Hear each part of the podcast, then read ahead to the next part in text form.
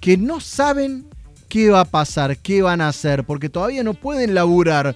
Hoy a las 19 horas, por caso, se van a movilizar caravana y bocinazos por nuestros derechos, dicen eh, desde el sector de, por supuesto, de aquellos que trabajan o que este año no trabajan en eventos sociales, privados. Hablábamos la semana pasada y la tenemos en línea nuevamente a Lorena Escalerandi. Muy buenos días, Lorena, ¿cómo te va? Jonathan de este lado. Muy buenos días, Jonathan, ¿cómo estás?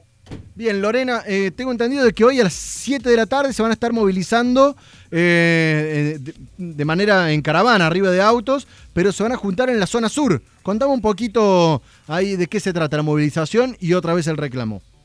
Así es, Jonah, desde ADE, representación de dependientes y afines de los eventos sociales privados, nos concentramos hoy desde Zona Sur a las 19 horas, vamos a hacer un recorrido por la ciudad de Córdoba, por calles visibles, concluyendo a las 20 horas en Patio Olmos, donde ahí plantearemos un escenario móvil con pantalla de LED, sonido, y nos acompañarán egresados, quinceañeras y parejas de bodas.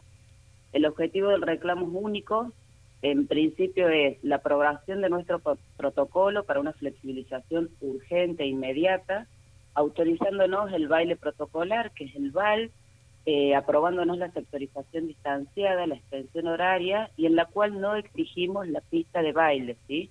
sí. Hemos diagramado distintas situaciones para no tener la pista a la que estábamos acostumbrados.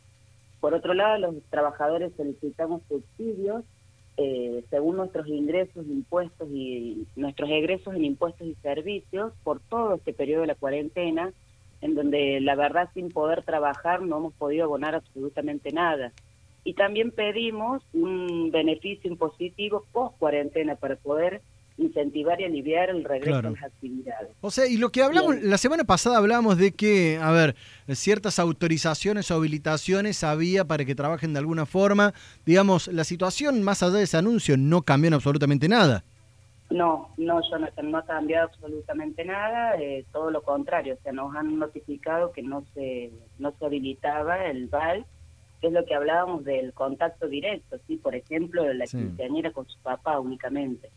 Entonces, tampoco nos... Otra de las flexibilizaciones que sí se dio es la actuación de unipersonales en vivo, pero no nos permiten la presencia del fotógrafo y el filmador, o sea que de un evento que nos reunamos a una cena, tampoco podemos obtener una foto de la quinceañera, de la boda o del egresado, que es la temporada que se, que se aproxima. Así que entonces hoy a las 7 de la tarde se reúnen, eh, según la información, allá en Avenida Rogelio Martínez, al 1900, zona sur de la ciudad, caravana, en auto. Caravana en auto hasta Patio Olmos, en donde ahí concluiremos. Lorena Escalera. También, sí. ¿Cómo, cómo? Eh, ahí exigimos un petitorio en donde le pedimos al señor gobernador y al señor ministro de, de Salud que por favor nos reciban de manera urgente.